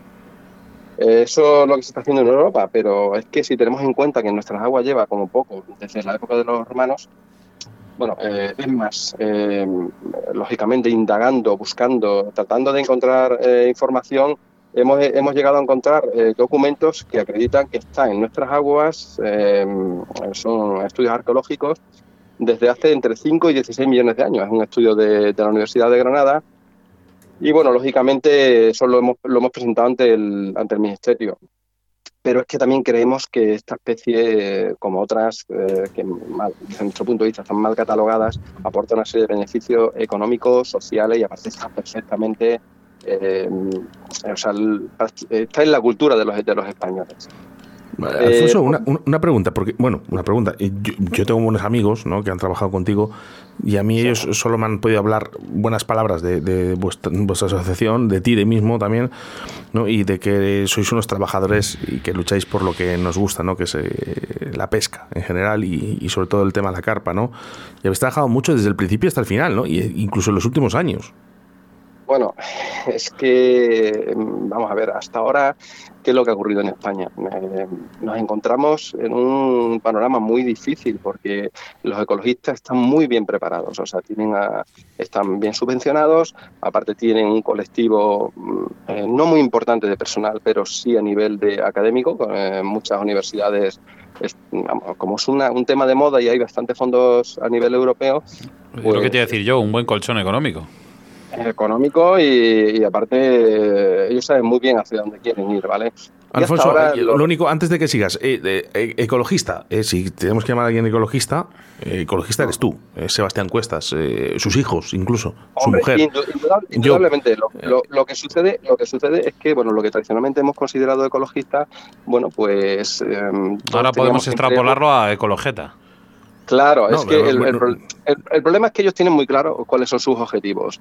Y, y nosotros, pues hasta ahora no ha habido ninguna asociación que, digamos, trate de luchar contra ellos. Nosotros estamos encantados de debatir con, con estos señores y tratar de, de aportar toda esta información científico-técnica que, lógicamente, eh, va, a contra- va a contrastar parte de lo que ellos dicen. Porque nosotros lo que queremos es mostrar esa cara B que, lógicamente, ellos no dicen. Pero la Y cara B, Alfonso, Sí. ¿la cara B cuál es? La de, la de, por ejemplo, la situación que tienes eh, tú, tus compañeros o incluso aquí en Río de la Vida, ¿no? que, que realmente sí que somos ecologistas, no somos pseudoecologistas, no recibimos subvenciones, pero hacemos lo que tenemos que hacer o lo que creemos que es oportuno para la naturaleza. Bueno, eh, mira, nosotros eh, practicamos el captura y suelta del pez, respetamos el entorno del medio ambiente. Eh, lo, lo que defendemos es una adecuada gestión económica, pero siempre que hay que tener en cuenta que se debe apostar por hacerlo de una forma eh, sostenida y aparte eh, apostando por el turismo interior. Es que eh, nosotros creemos que es que lo que no puedo hacer eh, es que se hagan estudios pero no estén avalados científicamente. Me llama la atención eso. Nosotros lo, lo que pedimos es esos estudios de todas las cuencas y que tengan en cuenta, lógicamente, que nuestros ríos embalses están modificados. Y, al final, todas estas cosas que estamos hablando, como se llevan a buen fin, es teniendo en cuenta a la gente del entorno rural. Lo que no podemos es apostar por el, medio ambiente, su cuidado, su respeto, pero apartamos a estos señores, a los, agricu- a los agricultores, a los ganadores, a los ganaderos, a los pescadores, a los cazadores. No, esto nosotros hacemos también gestión. Sin nosotros, lógicamente, eso que queremos proteger se perdería. Lo que sí que está claro, eh, bueno, esto al final, eh, pues lo hemos estado hablando últimamente, que, a ver, todas las, eh, digamos, todas las manifestaciones son buenas, ¿vale? Porque al final, bueno, pues una persona, un grupo de personas se manifiestan para conseguir algo y sacar partido de ello. Pero sí que es verdad que lo que funciona es cuando vas con abogados, cuando vas con papeles en la mano, cuando vas con la ley en la mano, cuando luchas contra algo que es veraz, que es lo que hacéis vosotros. Vosotros lucháis, dais, lo dais todo. Yo lo que te puedo decir es que en, en estos, en estos casi siete, seis años hemos pasado de estar pescando tranquilamente a tener que defendernos de una avalancha de normativas que nos obligaban a tener que erradicar a las carpas por esta terrible sentencia, eh, por lo que hemos pa- he pasado de estar pescando tranquilamente a tener que coger, eh, ponernos a mil, eh, tener que presentar alegaciones al decreto este de especies exóticas invasoras, que por cierto, eh, nosotros no solo lo presentamos para la carpa, o sea, la gente empezó a ver en nosotros un, un referente como asociación y, no, hicimos, y presentamos alegaciones, por ejemplo, para el NAFA, para la lucha arcoíris y para Sí. otras especies. Y teniendo en cuenta sobre todo lo que te he comentado, cómo están nuestros ríos embalses, cómo ha sido ciertas especies potenciado por la administración y teniendo en cuenta también una cosa fundamental. Hay que olvidar, no, no nos podemos olvidar del entorno rural. Tú no puedes olvidarte de la gente que vive de- en estos medios y de, lógicamente los que disfrutamos y cuidamos de, de ellos. Mm, Te puedo decir, mira, en, eh, en estos años eh, hemos crecido y eso significa trabajo, Mm, eh, por lo que nos hemos reunido con prácticamente todos los partidos políticos a nivel local, autonómico, nacional. Hemos estado presentes prácticamente en reuniones por toda España, incluso en Portugal, tratando de defender siempre a los pescadores y tratando de contrastar la inadecuada consideración de la carpa como especie exótica invasora. Hemos- estamos presentes y hemos estado en consejos fluviales de varias regiones y siempre tratando de aportar eh, nuestro granito de arena para tratar de mejorar la vida de los pescadores. Hemos formado parte de la mesa sectorial de pesca organizada por el MAPA y bueno, una de las cosas que, es destacable, ¿no? O sea, aportamos nuestros estudios científicos técnicos para que saliese adelante la Ley 7 de 2018 que nos permite eh, el captura y suelta, esta modificación de, la, de patrimonio natural y biodiversidad. Eh, más cosas que hemos que en estos últimos años, pues hemos realizado una reclamación al Parlamento Europeo por la discriminación en el coste de la licencia portuguesa con respecto a los a los oriundos de la zona. Sí. Hemos conseguido mejoras en, eh, en Extremadura en cuanto al desarrollo de la pesca nocturna, incluso el último año. Bueno, eh, me vino a la cabeza la, la nueva zona de pesca nocturna en García Sola, Ujú. eh, que hemos conseguido eh, y bueno, eh, incluso hemos tenido que defender a la gente de, de sanciones, pero bueno, ese no es nu- nuestro objetivo prioritario, pero sí que tratamos de, de orientar a la gente. Sí que, bueno, pues hablamos en su día de que, bueno, vosotros, si hay una de las comunidades o una de las, en este caso, de las regiones que, que más está afectada y que más complicado está pescar es Andalucía. Sí, sí, Un pescador andaluz es como el, como el que quiere correr en, en una, en una comarcal, pues lo mismo. Eh, Es, es tremendo, pero mira, eh, que no se vaya a la cabeza porque esto sí que fue importante de cara de la asociación y quiero que la gente lo sepa. El mayor logro que quizá hemos conseguido, eh, te voy a decir, después de las 700 especies exóticas invasoras, eh, fue paralizar la orden de veda de Extremadura del año 2017 y prorrogarla del año 2016. Te digo esto porque eh, en toda España se empezaron a establecer normativas y a, y a dificultar la pesca en, en esas regiones. Y Extremadura fue la única región que no incluyó a la carpa como especie exótica invasora y eso lo consiguió la asociación. Que sois un cobijo a nivel Bueno, de competición. Te voy, a decir, te ¿no? voy a decir, a nivel de competición, a nivel de pescadores, fue la única región en la que se hicieron concursos y vinieron todos los pescadores a esta comunidad. Y eso lo, eh, la conseguimos paralizar eh, eh, nosotros, eh, en- luchando en el Consejo Consultivo de Pesca de Extremadura y aparte reuniéndonos con el presidente de, la Junta de Extremadura. Así es que ya te digo, años de pico y pala, de emplear nuestro tiempo, nuestro dinero, de estar muy solos, Sí. porque lo que te decía, somos una organización que no estamos subvencionados, a diferencia de los grupos ecologeta que comentábamos antes. Como, co- me Y- gusta, me gusta esa palabra. A mí, a mí no, a mí no me gusta. ¿eh? A mí no sí. me gusta porque yo Sí, creo que más es- jeta con bueno, muy con flemones, yo- me gusta decirlo- llamar se- pseudo, ¿eh? pseudo ecologistas porque creo que no, no lo son. Solo manejan con subvenciones. Alfonso, Yo siempre digo ecologistas y que ellos hacen muy bien su trabajo. Somos nosotros los que tenemos que tratar de defendernos. ¿eh? Así es que. Si da tiempo, porque Alfonso, claro- si da tiempo Sí. hablaremos al final de- esto. Yo, mi opinión, eh, ojo, eh, mi humilde opinión. ¿Por qué ellos ganan y nosotros no? Al final de la entrevista. bueno, al final hay un pequeño dinero destinado de los gobiernos para esto. Bueno, ¿vale? pues, si no bueno, consigo una cosa, lo consigo por las malas, por detrás, y al final es esto, no ahora, es otra cosa. mm, Pido a Madrid más eh, disculpas que nos vamos a retrasar en, la- en el horario, no pasa nada, ya están avisados, pero eh, eh, mi opinión es, Sebas y Alfonso, es que no estamos unidos. O sea, los pescadores de carfishing no están unidos con los de salmónidos. Ojo, eh, no estoy criticando a ninguno, ¿eh? Tan solo es estoy diciendo que no creo que estemos unidos ninguno No, con otros. Eh, No, no, el la pesca de agua dulce le da igual salmónidos. Totalmente. Incluso fíjate que el de carfishing. Totalmente. Alfonso, Y el de depredadores ya, Divide ya te cuento. Pero, pero al final somos muchos, pero dispersos. Y estos Sí, pseudoecologistas y poco- que y estamos poco- y hablando, poco- Y poco organizado. eso es, y poco organizados. Pero eh, el problema está que estos pseudoecologistas, eh, efectivamente, les da igual un perro que un gato o que un ratón. Entonces, se unen, aunque sea por la, mm, yo qué sé, cualquier chorrada. Vamos, a claro, intentar, vamos a intentar no nombrar partidos políticos. Exactamente. Bueno, Vale. ellos, si tú, los, si tú los ves, están muy bien metidos en todas las administraciones. Y lógicamente eso le- les da un colchón de, de contactos y gente que nosotros no lo tenemos. Y es así. Pero ¿por qué, ¿por qué en el... Bueno, a ver, últimamente en, en los últimos gobiernos no se ha visto mucha, eh, digamos, eh, cordura, por ejemplo, pero se supone que en el, ministro, en el Ministerio de Sanidad tiene que estar una persona que sea un especialista en, en este ámbito, ¿no? en el de economía, en el de economía eso- lo mismo, eso- en el de cultura lo mismo. ¿Por qué en el Ministerio de Medio Ambiente, por qué no hay una persona, por ejemplo, en el, en el referente de la pesca y la caza, que se haya dedicado a ello, que entienda, que sepa? No, te meten a un tío que ha estudiado, que ha estudiado ingeniería y te dice, oye, mira, pues esto es malo porque yo pienso así, pero vamos a ver, ¿qué, qué, qué- qué opinión tienes tú en esto?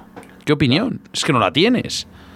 Ya, pues así, así es muy complicado y eso es parte del problema. Pero, pero ya te digo, nosotros ahora, por ejemplo, con, con esta reunión de Andalucía, lo que hemos tratado es de, lógicamente, eh, de, llevarle, eh, los- analizar los problemas que tiene esta comunidad y buscar soluciones. Al final eh, tienes que llegar a, tratar con ellos y llevarles las cosas muy mascadas para que vean que los problemas que tienen y las posibles soluciones. Y eso es lo que hemos tratado en esta reunión. Si quieres, pues te puedo comentar alguna de las cosillas que hemos estado viendo. Eh, otra de las cosas, por ejemplo, que estuvimos hablando, vosotros, aparte de, de, bueno, pues apoyar en este caso, eh, tenéis más o menos un porcentaje bastante alto en el ámbito del, del car fishing o de, digamos, de todo un poco ambientado en esto, pero sí que es verdad que, por ejemplo, apoyáis y habéis conseguido cosas muy importantes.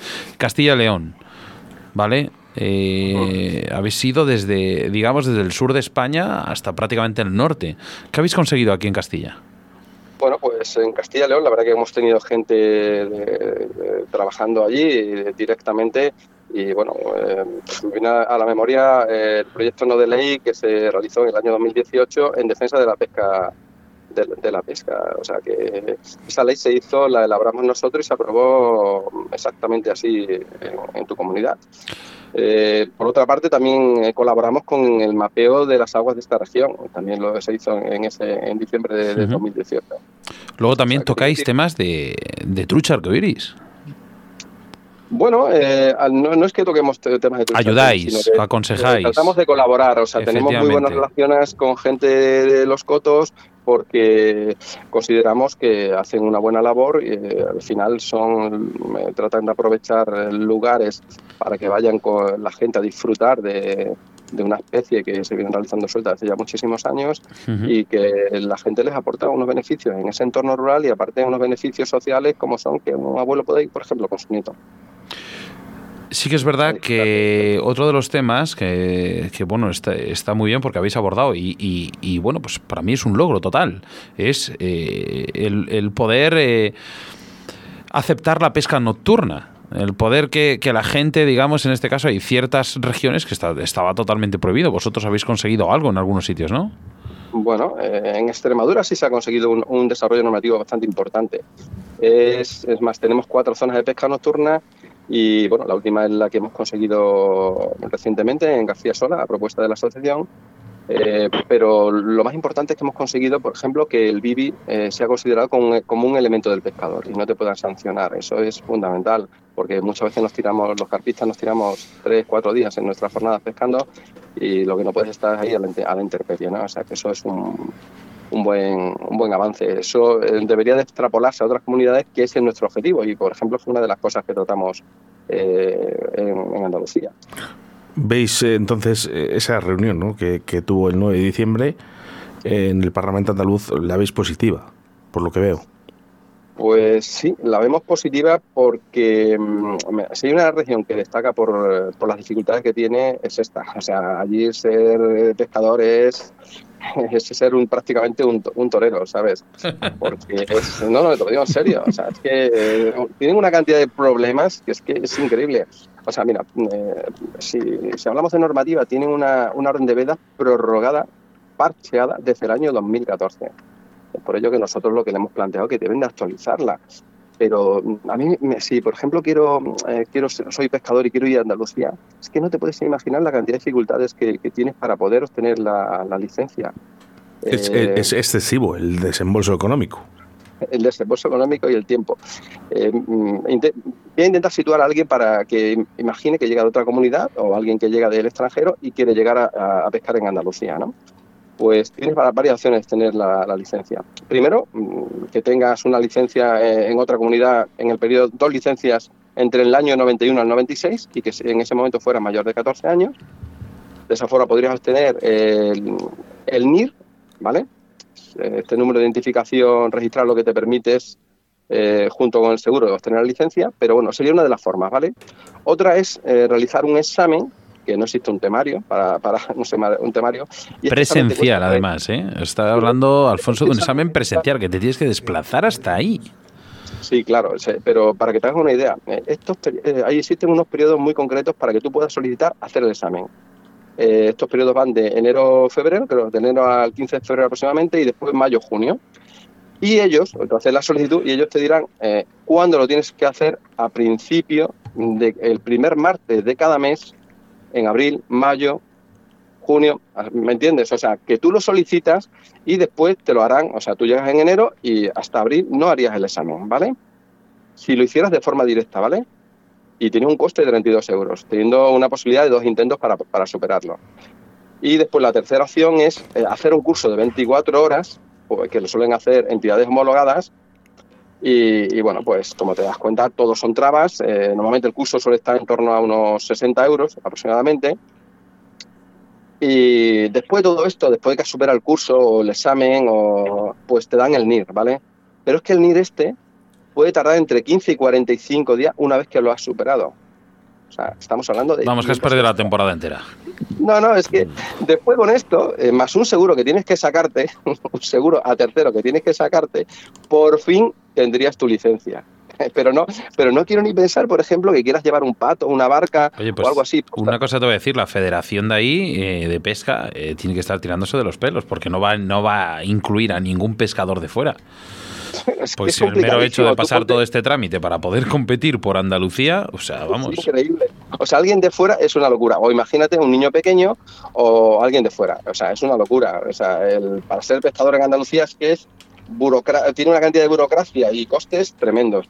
Pero si llevas, por ejemplo, una barca o, o imagínate un barco cebador, pues también hay que pagar a la Confederación Hidrográfica del Guadalquivir o, a- y también, perdón, a la Junta de, de- de Andalucía, que también te daría otro número de identificación de medio auxiliar, que es el NIRA, y también hay que pagar. O sea, que esto es un agravio Bueno. comparativo con otras comunidades. Eh, tú imagínate, aquí en, aquí en Extremadura, Hombre, si te metes con Castilla-La Mancha, que van a regalar licencia, no, yo, Ah, bueno, ojo, es que yo no estoy de estamos- acuerdo, ¿eh? Ya lo digo es O Castilla y León. las elecciones. No, Eso- de momento eso- Castilla y León, yo he hablado con Ignacio en persona y me ha dicho que este año se va a pagar la licencia. ¿Sí? Ya os aviso. Sí, va- ya hablaremos de esto. Entonces, esa no, perdón, bueno, nos estamos metiendo en un ámbito. el próximo jueves, para sí, claro, es que aquí, por aquí no. podemos estar hablando mucho tiempo. Bueno, pero, pero sé que está la gente muy preocupada porque que es que nos han llegado mensajes y dice, oye, que yo he pagado la licencia, que he pagado 15 euros. Pues efectivamente, porque es que eh, lo que dijo Mañueco en, en- en esa, en esa, dijo, oye, es una propuesta y esa propuesta no se va a cabo. De hecho, para el 2024 ya veremos si se lleva. Esto es la última información. Ojo, yo, Castilla-La Mancha, mm, no pagar licencia, a mí me parece que vamos a llenar los ríos de gente que va a hacer daño. No lo quiero llamar furtivismo, pero muchísima. gente. Aprovechamiento. Eh, Yo creo que es un que es, eh, es una forma de, de intentar acercar votos. O sea, para mí no creo que ese sea el, el motivo que tengamos que tener los pescadores. Lo que tenemos que, que hacer es gestión. Lo que tenemos que hacer es que mejoren los accesos de la gente. Al, al final Accesos, es, guardería. o sea, yo, claro, guardería, controles. Es que yo no creo en, en este tipo de sistemas de coste cero, ¿no? Eh, Con la tiene que licencia a cero euros, la guardería poco vas a pagar.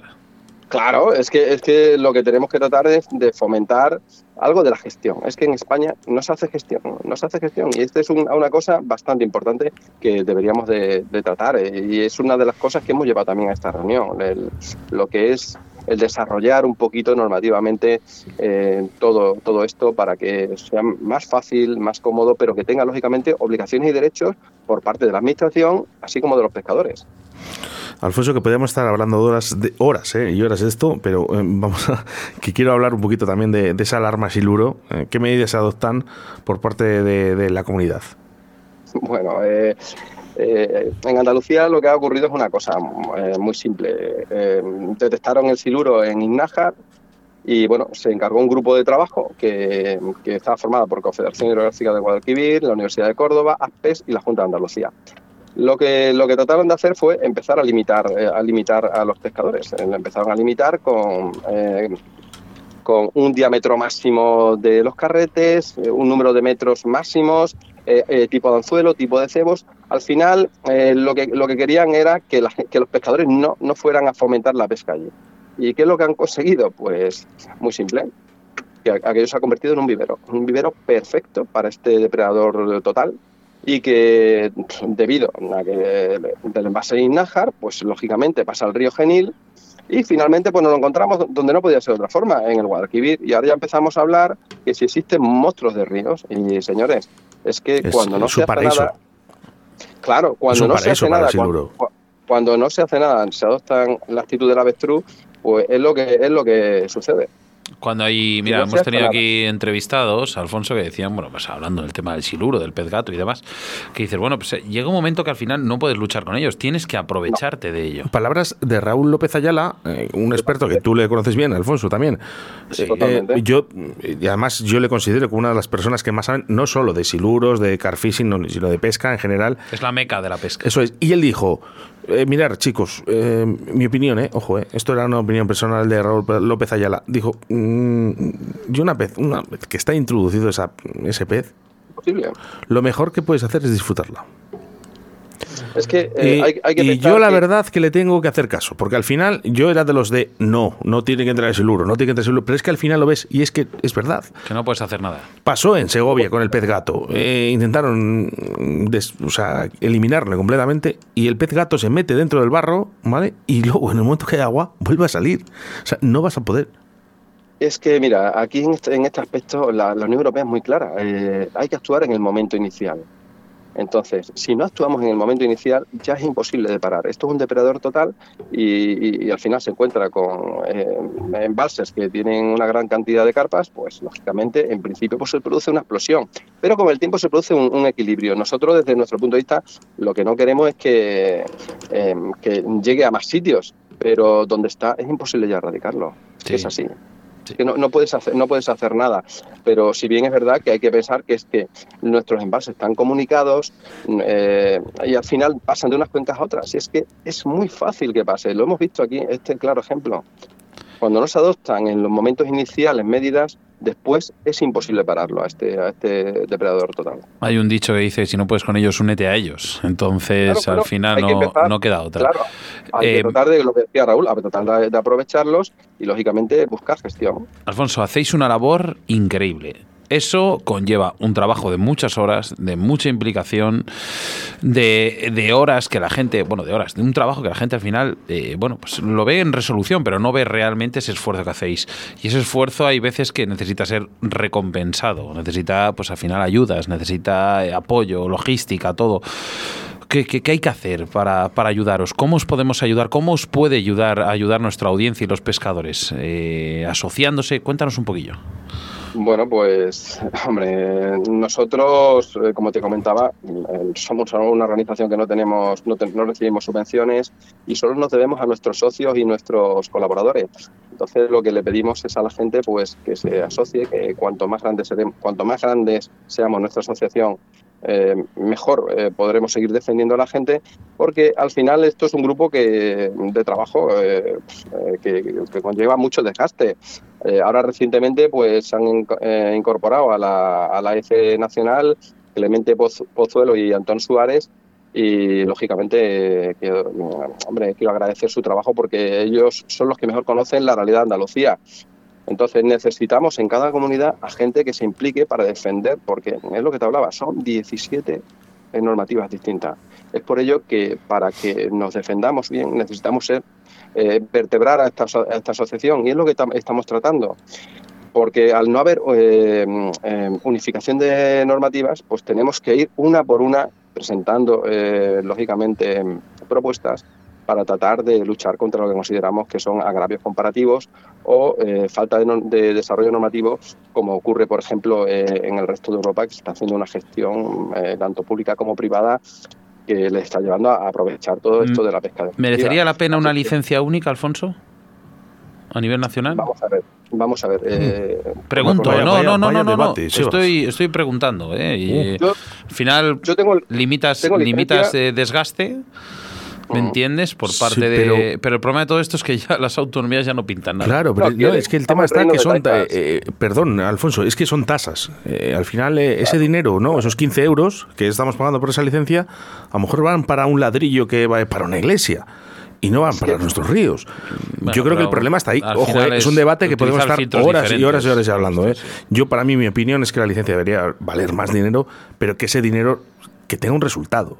Que Claro, tenga un resultado para los pescadores. mejoras. Claro, en mejoras para los pescadores. Ya te digo que hay mucho por lo que, que lo que necesitamos. ¿eh? O sea, no nos olvidemos que yo te he hablado siempre de, gestión porque es que creo que faltan, faltan muchas cosas que hacer. Eh, habitualmente nos quejamos de los caminos, de, los, de esos accesos, eh, de que falta, falta control, o sea, eh, estaciones de desinfección. A mí me encantaría que se tratara de aprovechar esas graveras, porque hoy en día en España todos se consideran aguas públicas y es muy difícil que haya, que haya desarrollos, eh, em, digamos, de empresarios, digamos, que se dediquen a aprovechar a estas graveras como se hace en Europa eh, para, para fomentar la pesca deportiva. O sea que yo creo que es que hay mucho por lo que luchar eh, y, lógicamente lo que nos falta es gestión, ampliar las zonas, la- los horarios de pesca. Estamos hablando de que esta, esta norm- normativa de prohibirnos la pesca en ciertos horarios es que tú imagínate, en Andalucía, en Andalucía, si te cogen de- eh, pescando de noche, eh, las sanciones pueden llegar de 4.000 a 53.500 euros Para un pescador. para un pescador. O sea, tú, ima- tú imagínate, es que falta, eh, falta sentido común y, y aparte se pierde lo que es el principio de proporcionalidad, ¿vale? Eh, por hacerte una comparativa con Extremadura, si aquí, por ejemplo, te cogen eh, con pesca nocturna, pues mira, te pondrían dos sanciones, una por acampada, que son unos 150 euros, y otra de pesca nocturna, que pueden ser unos de 100 a 500 euros, pero normalmente 100 euros, ¿vale? O sea que serían 250 euros, pero es que en Andalucía partimos ya de 4.001 euros a 53.500 euros. Qué pena. Podríamos por- estar. Eh, sí, horas y horas. Horas Por- y horas por- ya por cerrar esto, por robar menos de 300 euros no te pasa nada y partiendo de robar más de 5.000, 10.000, 20.000, 50.000 euros tampoco, ya lo hemos visto en nuestro país. Eh, pero Alfonso, sí que es verdad que a mí me gustaría, porque yo creo que las redes sociales son muy importantes, eh, sobre todo para que, que- que os apoyen, ¿no? ¿Dónde os tienen que buscar? ¿Dónde se tienen que poner en contacto con vosotros? Pues vamos a ver, tenemos una página en Facebook de la, de la asociación, ¿vale? Y lógicamente lo que mejor funciona es eh, esto, el hacer realizar programas de radio, el que la gente entienda que el boca a boca eh, hace que pueda entender que eh, nuestra asociación es necesaria, porque ya te digo que hasta ahora no nos hemos dado cuenta que necesitábamos a una, a una organización que fuera siempre eh, con documentación científico-técnica, porque es así. O sea, tú no puedes presentarte ante una administración sin llevar las- los deberes muy bien hechos.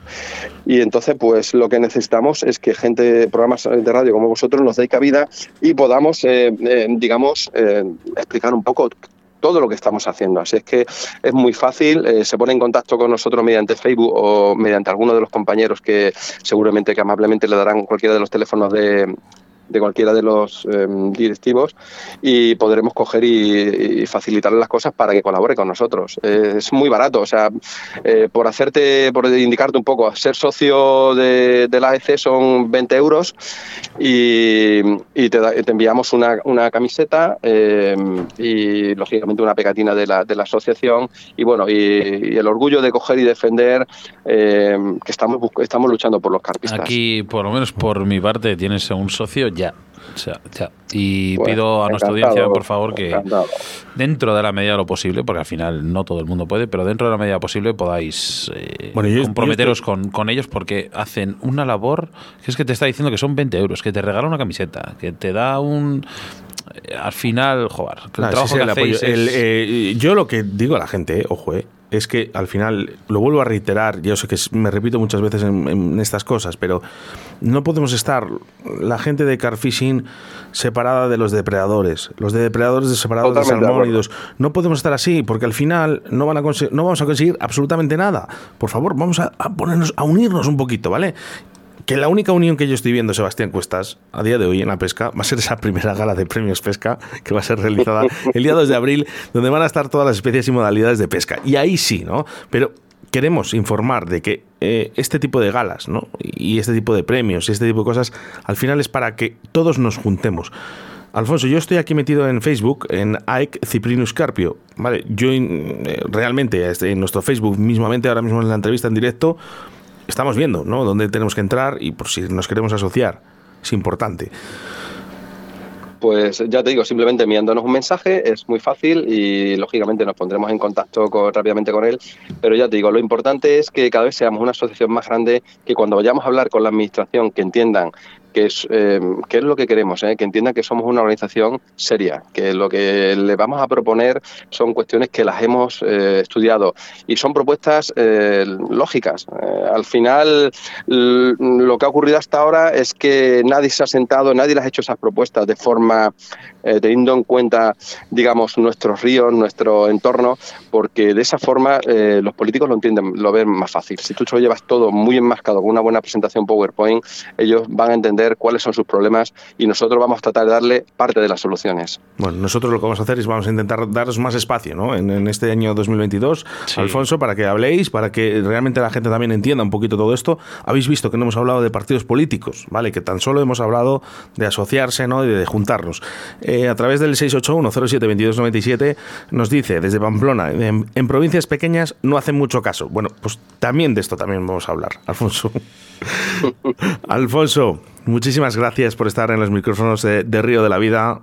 Eh, no será la primera gracias. vez, te lo aseguro, ¿vale? Y mucha suerte y vamos a por todas. Pues yo lo único que quiero es darles las gracias por darnos voz y tratar de llegar a todos los radioyentes. Lo que sí les digo a esa gente que están en zonas más, eh, con más, más abandonadas, por así decirlo, o que están en provincias más pequeñitas, eh, que nosotros vamos a seguir luchando, que vamos a seguir creciendo, que mm, hay mucho trabajo que hacer y lógicamente pedir a todos esos pescadores deportivos que esta es su asociación, que colaboréis con nosotros y cuanto más socios seamos, pues lógicamente podremos cumplir más proyectos y, y- y- trataremos de conseguir parte de esos objetivos que están demandando los carpistas y los pescadores deportivos. Qué maravilla. Oye, pues abrimos los brazos, Oscar y yo, para darte un gran abrazo y, y que bueno, que, que nos- pues digamos que nuestros caminos estén juntos durante mucho tiempo, porque aquí, por lo menos por nuestra parte, vais a tener un gran apoyo.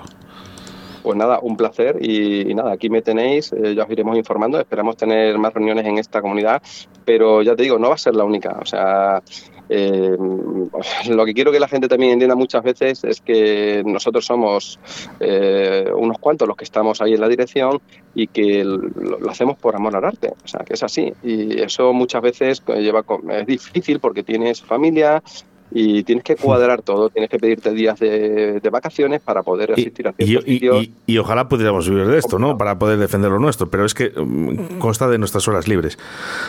Alfo-. Alfonso Rodríguez Cortés, un abrazo para ti y sobre todo para toda tu familia también.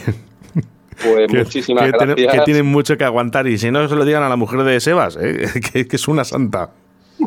Oye, que después también me gusta irme de pesca, me gusta competir y disfruto muchísimo, ¿sabes? Así es que yo lo que querría era eso, dedicarme a eso y no tener que estar en esta en estas líderes, ¿no? Pero, pero bueno, hay que hacerlo porque Lo haces si muy no, bien, mi- mis hijos el día de mañana le pasará una cosa, que no podrá disfrutar como yo lo he hecho. Y eso es lo que yo quiero, que el día de mañana eh, desde la asociación lo que estamos buscando es que nuestros, eh, nuestros hijos puedan disfrutar como nosotros del- del- de los ríos, de los embalses y de esta afición tan bonita como es la- el carfishing. Los que hemos disfrutado hemos sido nosotros, Alfonso. Un gran abrazo y, y al final, pues esto, lo que ha dicho Oscar, esta es tu casa. Muchísimas gracias, un abrazo para todos y bueno, que lo dicho, que la gala vaya muy bien y nada, estaremos en contacto. Un abrazote. Un abrazo grande. Río de la Vida, tu programa de pesca en Radio 4G.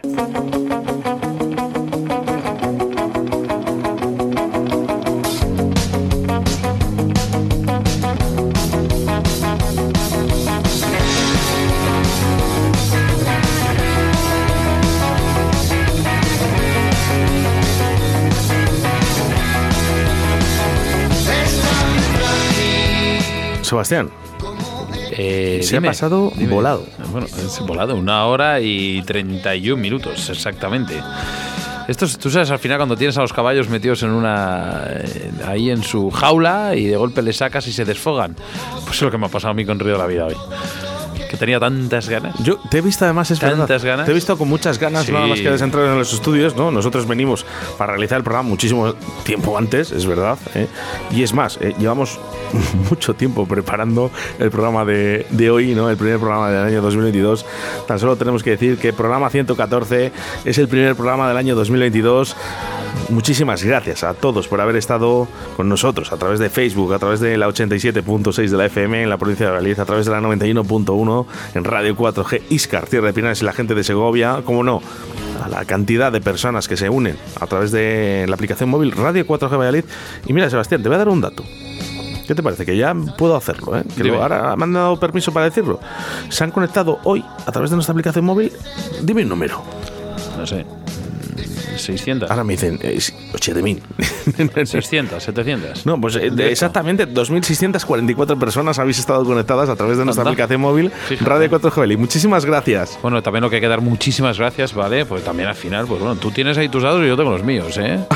¿Vale? Pone aquí Facebook, que gracias a todas esas personas que habéis compartido, no sé si ponía 230, 240 personas, habéis compartido el programa en directo, ¿vale? Al final todo esto es una ayuda, nos ayudamos, esto es un programa que no- Oscar y yo no venimos aquí a, a poner la cara y a ser los mejores, todo lo contrario, ponemos a, venimos a poneros cara a vosotros, que vosotros habléis, porque al final el programa sois vosotros. Mil gracias por, por ayudarnos, por compartir, por estar con nosotros, por, por todo.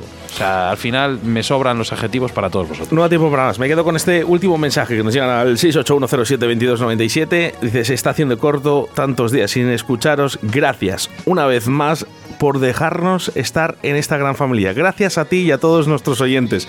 Nos vemos el próximo jueves. ¿Dónde va a ser? Aquí en Radio 4G, en Río de la Vida. Oye, esto es mágico. Saludos de quien te habla. Oscar Ratti, acompañado, como no, de mi compañero y amigo, el capitán de a bordo, Sebastián Cuestas. Hasta el próximo jueves. Hasta luego, amigos.